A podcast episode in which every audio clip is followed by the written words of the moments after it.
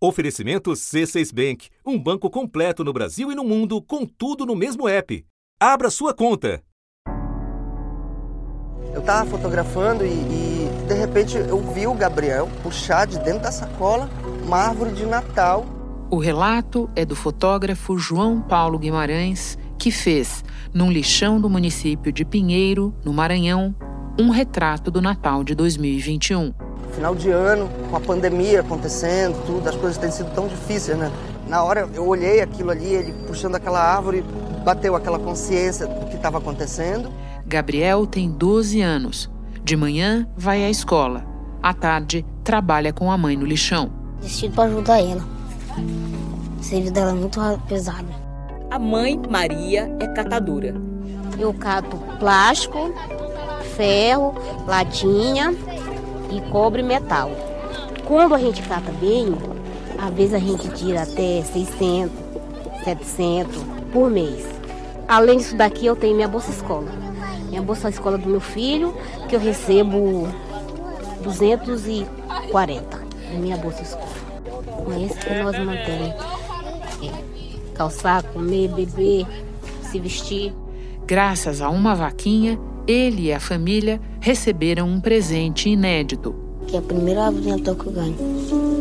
Nosso outro conto de Natal aconteceu a mais de 4.300 quilômetros de Pinheiro, no outro extremo do país. Na cidade de Arroio Grande, no Rio Grande do Sul, um menino de 7 anos escreveu uma carta para o bom velhinho pedindo um pouco de carne. A família dele passa por muitas dificuldades. Até a energia elétrica foi cortada por falta de pagamento. Sabe desde quando que a família do Hector é, não comia carne é, numa refeição? Desde o Natal passado, segundo uma entrevista que a própria Patrícia, a mãe dele, deu. É impactante, né? Porque ele é uma criança e ele queria só que a gente passasse todo mundo com a barriguinha cheia. E de novo, uma corrente de generosidade se formou. A mãe dele postou a cartinha nas redes sociais. E aí choveram doações para o pequeno Hector, para toda a família. E realmente, graças a Deus, muita ajuda, muita. Sim, eu adoro churrasco. Já matou a vontade, coisa boa. Mas num país em que mais da metade da população vive em estado de insegurança alimentar, a ajuda não alcança todos.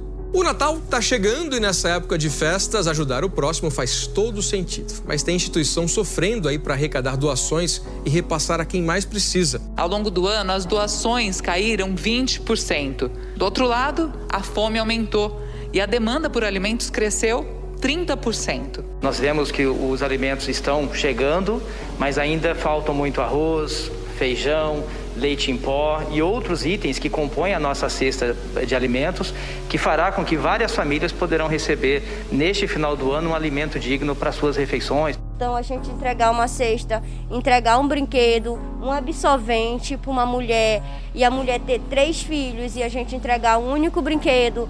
Como a mãe vai escolher uma coisa dessa? Como que a gente vai escolher dar para uma família um único brinquedo? Então, as pessoas podem nos ajudar com doação de brinquedo, de cesta básica, de absorvente. Da redação do G1, eu sou Renata Loprete e o assunto hoje é o Natal da Fome. O trabalho de quem está se virando para lidar com a queda nas doações e o aumento no número de famílias que precisam. E como você pode ajudar. Neste episódio, três convidados que falam comigo a partir de pontos diferentes do Brasil. Renata Alves, uma das responsáveis pela organização de ações de combate à Covid-19 em Paraisópolis, a segunda maior favela da capital paulista. Daniel Souza, presidente do Conselho da ONG Ação da Cidadania, fundada pelo pai dele, o sociólogo Herbert de Souza, o Betinho, no Rio de Janeiro. E de Fortaleza, no Ceará, Preto Zezé, presidente da Central Única das Favelas. Segunda-feira, 13 de dezembro. Renata, você esteve aqui no assunto em junho do ano passado e nos contou como Paraisópolis estava mobilizada para dar resposta à pandemia, muitas vezes no lugar do poder público.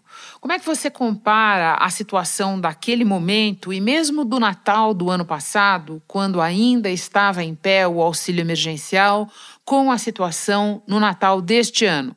É perturbadora, né? A situação que nós vivemos o ano passado, o fim do ano passado, para a realidade deste ano, né? Então, o número de pessoas numa vulnerabilidade alimentar em Paraisópolis aumentou, né? E, infelizmente, isso não é só mais uma realidade de Paraisópolis hoje. Isso está sendo uma realidade do Brasil. A nossa situação está tão difícil que a gente agora tem famílias procurando alimento nas unidades básicas de saúde.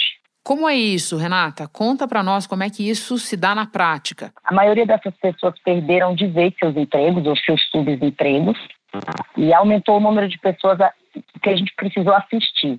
A gente assistia essas famílias, é, direcionando elas para a unidade básica de saúde, essas pessoas que já tinham um problema de base. Então a gente tentou manter o calendário vacinal dessas pessoas, uma parceria com as ACS, isso aqui em Paraisópolis, entendendo que mais de necessidade havia nessas famílias.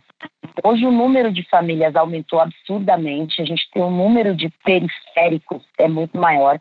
Hoje o número de pessoas em vulnerabilidade, né, em, em, em situação de rua, na cidade de São Paulo principalmente, é muito maior, então a nossa demanda aumentou. Desde o começo da pandemia, a comunidade tenta diminuir a diferença entre a ajuda oferecida e a quantidade de pessoas necessitadas já houve momentos melhores. Essa magia do Natal, de banquete, de mesa farta, não é a realidade neste momento. Então nós estamos construindo essa atividade para promover essa magia, trazer o Papai Noel, trazer o renascimento, mas também trazer comida na mesa. A gente tem as, as famílias de Paraisópolis que nos procuram, nós temos as famílias em torno de Paraisópolis que nos procuram e a gente tem um, uma queda muito brusca no número de doações.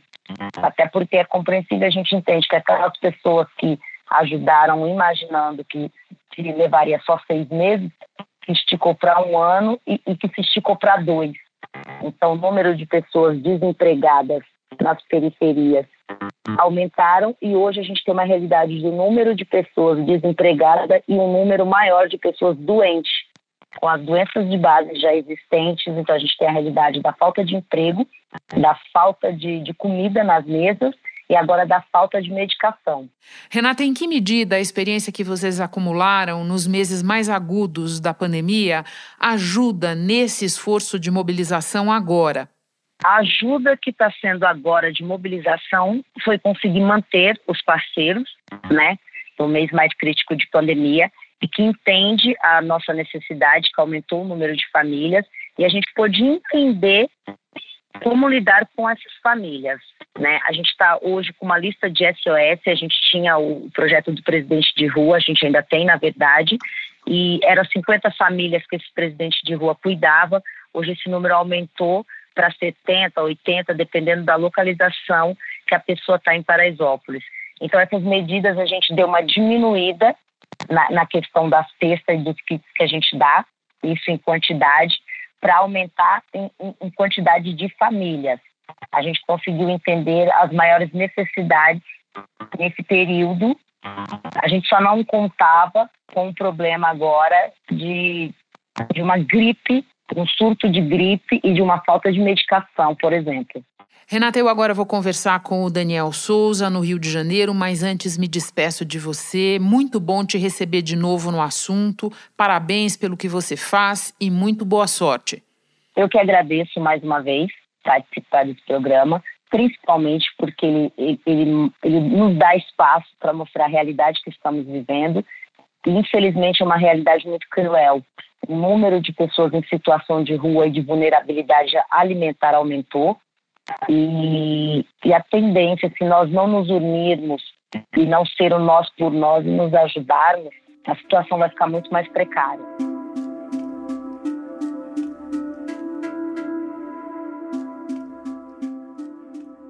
Daniel, nós acabamos de ouvir a Renata Alves de Paraisópolis sobre o tombo no volume de doações, a enorme dificuldade que ela e outros grupos e associações vêm enfrentando para ajudar os que mais necessitam, especialmente nesta época do ano.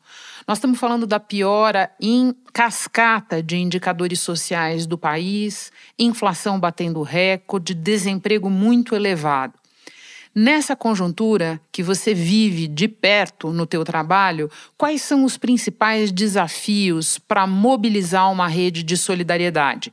O nosso é, principal desafio é, primeiro, manter uma campanha que a gente começou em março né, do ano passado, que é a campanha para arrecadar alimentos quase que mensalmente, semanalmente. Então, manter essa mobilização é, esse tempo todo e saber que ela vai continuar ainda no ano que vem é um grande desafio, porque não é mais uma campanha pontual como é o Natal Sem Fome, que são duas ou três, dois ou três meses. Né? A gente está emendando a arrecadação e distribuição de cestas em todo o país desde março do ano passado. Exemplo disso são as marmitas distribuídas pelos voluntários do grupo Mãos de Maria. No início da pandemia, eles faziam até 10 mil refeições por dia. Hoje, esse número não chega a mil. Tem uma coisa que, que é triste, é que tem dia que a marmita acaba e a fila continua. Né? Então a gente sabe que a gente está fazendo o que é possível. Mas hoje o possível ele não supre a necessidade de todas as pessoas que estão passando fome na nossa comunidade. E então fica mais difícil de você sensibilizar durante tanto tempo né, todos os parceiros e toda a sociedade. Pode contar para nós alguns dos teus recursos, alguns dos teus instrumentos para isso no dia a dia mesmo? A gente tem trabalhado por conta da pandemia né, com as doações online. Infelizmente, a gente não consegue fazer o que a gente sempre fez, né, ter muitos postos de arrecadação. Então, a gente trabalha com doações online, a gente pega esse recurso, transforma em cestas e já sai distribuindo para praticamente todo o país, né? os 26 estados e o Distrito Federal. E a gente está conseguindo né, mobilizar todo o país, principalmente porque a gente tem uma rede muito grande né, de parceiros, de entidades, que faz com que as doações, Renata, isso é muito importante, cheguem lá na ponta. Né? É, às vezes, tão difícil quanto arrecadar é distribuir, é fazer o alimento chegar a quem tem que chegar. Daniel, a nossa conversa hoje é principalmente sobre solidariedade, mas você mesmo costuma lembrar que ela não basta, embora seja muito importante, que a gente precisa das políticas públicas. De que maneira a desestruturação de programas e conselhos em anos recentes impacta esse quadro que nós estamos vendo agora? Essa é a maior tragédia é, dos últimos anos, né, que se soma à pandemia e ao aumento da fome, porque a gente sabe que, por mais que a Ação da Cidadania e outras entidades arrecadem e distribuam muitos alimentos, é só através das políticas públicas que a gente consegue erradicar a fome. Foi assim que a gente saiu do mapa da fome em 2014 e é assim que a gente vai sair de novo do, mapa da fome daqui a alguns anos. Então, assim, sem política pública que só existe se tiver vontade política, a gente pode fazer campanhas, a gente deve fazer campanhas, porque a solidariedade é um tecido importante né, da nossa sociedade. Agora, enquanto realmente quem puder, quem pode resolver esse problema, que é o governo, é, não fizer a sua parte, a gente vai estar tá distribuindo, vai estar tá aliviando, né, vai estar tá falando de solidariedade, mas a gente não vai estar tá resolvendo o problema. Então, assim, a gente tem visto um desmonte absolutamente criminoso das políticas públicas, e aí, quando chega a pandemia, pega né, a sociedade é, totalmente despreparada para enfrentar isso que a gente está vendo agora. Daniel, vou seguir para uma próxima conversa para esmiuçar essas questões tão importantes que você está colocando para nós, mas antes me despeço, agradeço pela tua participação e desejo toda a sorte no teu trabalho. Muito obrigado, Renata, e muito obrigado a vocês. Espera só um pouquinho que eu volto já já para conversar com Preto Zezé. Com o C6 Bank, você está no topo da experiência que um banco pode te oferecer você tem tudo para sua vida financeira no mesmo app, no Brasil e no mundo todo. A primeira conta global do país e atendimento personalizado, além de uma plataforma de investimentos em real e dólar com produtos exclusivos oferecidos pelo C6 em parceria com o JP Morgan Asset Management. Aproveitar hoje o que os outros bancos só vão oferecer amanhã? Conheça o C6 Bank. Tá esperando o quê?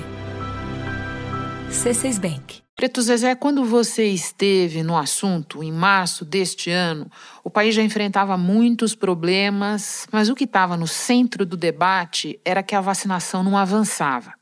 Agora, nós temos mais de 65% da população completamente imunizada, felizmente, mas a fome e a crise social estão aí na cara de todo mundo. A CUFA atua em milhares de favelas no país, então eu te pergunto, quero que você traga para nós que retornos te chegam sobre a situação das famílias e as perspectivas neste final de ano.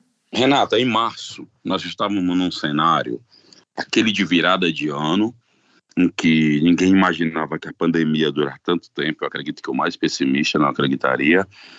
Só que a gente estava naquele período que tinha atrasado três meses do auxílio emergencial. Estava na época do aumento das cepas. Estávamos ali com a crise do desemprego já batendo 14 milhões de pessoas. E a gente já alertava que ia começar um processo da crise econômica está atingindo aquele trabalhador que não estava na linha de pobreza, mas que ia ser afetado porque não ia ter como pagar luz, água, aluguel, gás. Ele ia para situação, ele ia sair da situação dele de estabilidade, de dificuldade para uma situação caótica, que foi o que aconteceu. E o Natal tá aí, batendo na porta das milhares de casas como a da Josiane, que está desempregada e cria sozinha os dois filhos. Às vezes eles me pedem, ô oh, mãe, eu quero um pão. Aí eu falo, ô oh, filho, não, não tem como comer, não tem dinheiro para comprar. Eu vivo de doações de tudo. Minha vida está sendo assim. E aí a gente vem com o advento da fome atingindo setores que ainda não tinham atingidos. E mais além da fome, essas pessoas passaram a morar na rua. É tanto que se você olha nas ruas do Brasil, os cartazes eles têm um português melhor, eles têm um texto maior. As ocupações de praças e, e logradouros públicos com uma barraquinha num formato que não é tradicional de quem já está naquela situação de rua. E aí você tem a fome atingindo 20 milhões de pessoas e mais da metade da população aí atrás de pé de galinha, de osso, de pelanca, ou seja, vivendo uma situação também de insegurança alimentar. Pelo menos 100 pessoas ficaram sem almoçar. Para não perder a marmita dela e do marido, a dona Adelisfá chegou antes das 10 da manhã. Duas horas de espera para garantir a melhor refeição do dia. Comida boa aqui? Gostosa? Acho Toda comida é boa, meu filho, não tem comida ruim. Eu já, Importa ter na mesa. Ó, eu já comi farinha com água molhada quando eu no Nordeste. E aqui acho tudo. Como é que é ruim? A dona Valdir também não consegue mais o suficiente para alimentar a família. O salário mínimo de aposentada não dá mais para ela e para o filho, que está sem trabalho.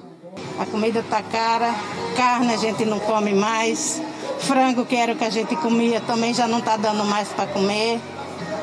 E às vezes tem feijão e arroz mesmo, que quando tem. Pra você ter ideia, Renata, agora as pessoas estão indo procurar unidades básicas de saúde, pedindo internamento, porque na internação essas pessoas vão ter o que comer.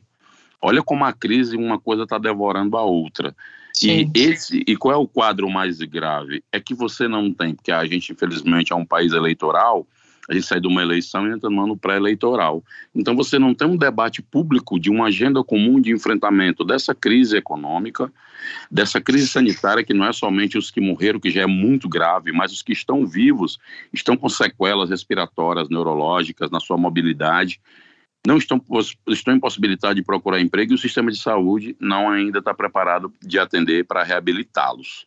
É, não há uma direção nacional, não há um plano nacional de emergência, porque a fome vai continuar depois do dia 31 de dezembro. Né? As eleições não vão resolver o problema da fome agora, por isso que a gente foi obrigado a entrar com a terceira fase do Mães da Favela para poder começar uma nova fase, porque está um desespero, você tem um problema maior diante da queda de redução de quase 90% das doações, né? O Daniel Souza nos falava há pouco justamente sobre essa questão da ausência de qualquer política pública para atacar esse problema. Agora, Preto Zezé, uma coisa que a gente viu ao longo de toda a pandemia foram cenas de pessoas que tinham pouco, quase nada, e ainda assim elas estavam compartilhando com quem estava do lado.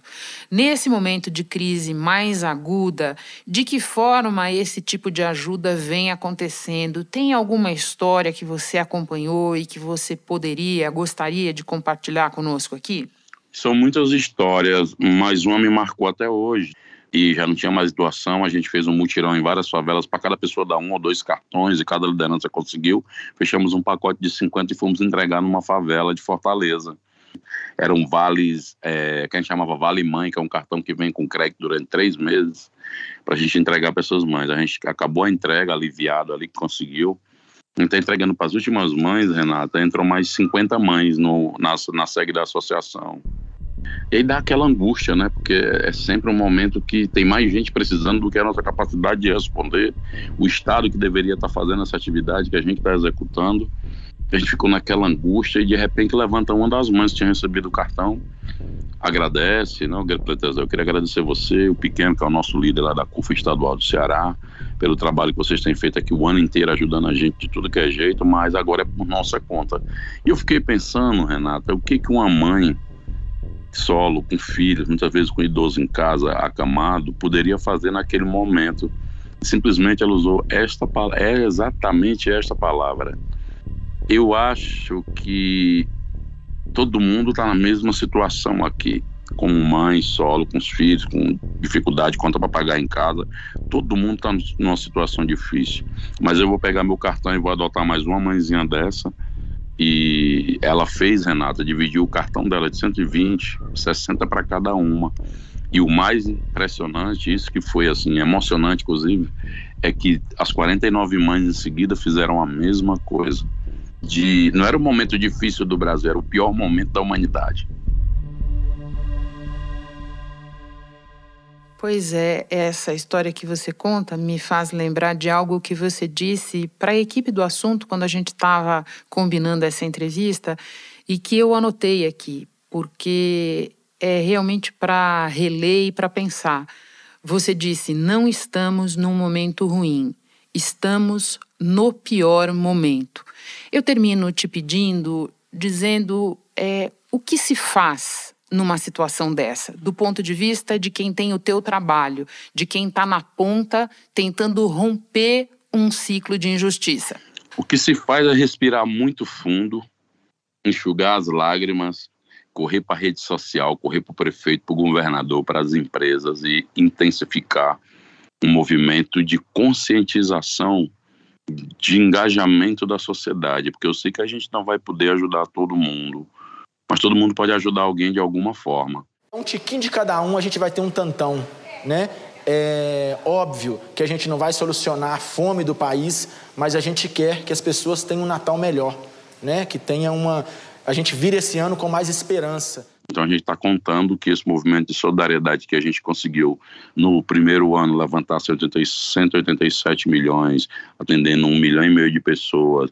Depois no segundo ano agora nós chegamos agora já a quase 518 milhões, atendendo 20 milhões de pessoas, é, que esse movimento de solidariedade ele não seja uma coisa pontual, eventual, mas que a gente possa fazer dele algo tão forte, tão intenso e mais contagiante ou mais contagioso do que o próprio vírus. Essa é a nossa fé. Nós estamos acreditando nisso, porque se essas mulheres foram capazes de dividir 120 por duas no pior momento da humanidade, por que, que nós, quanto sociedade, não podemos assumir que, embora falhemos, porque está aí o quadro, a, a, a, o quadro de que a sociedade falhou, está aí, né?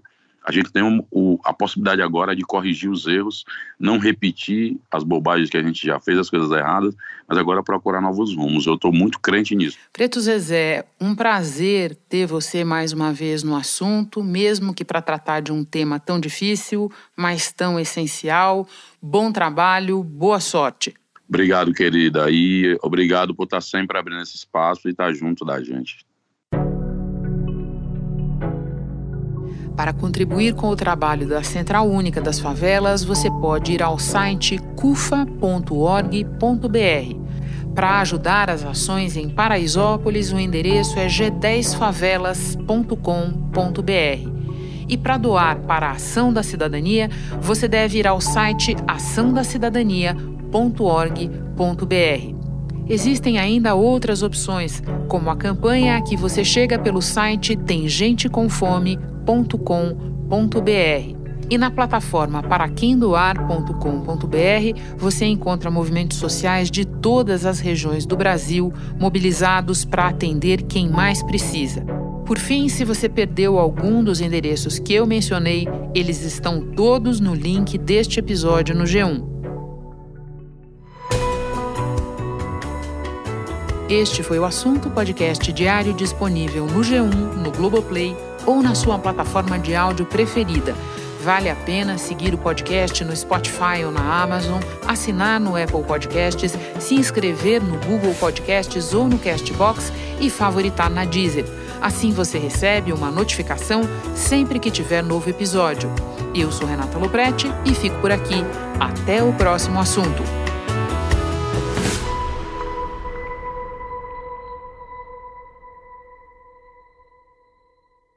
Você no topo da experiência financeira que um banco pode oferecer. Escolha um banco completo no Brasil e em qualquer lugar do mundo. Abra sua conta no C6 Bank.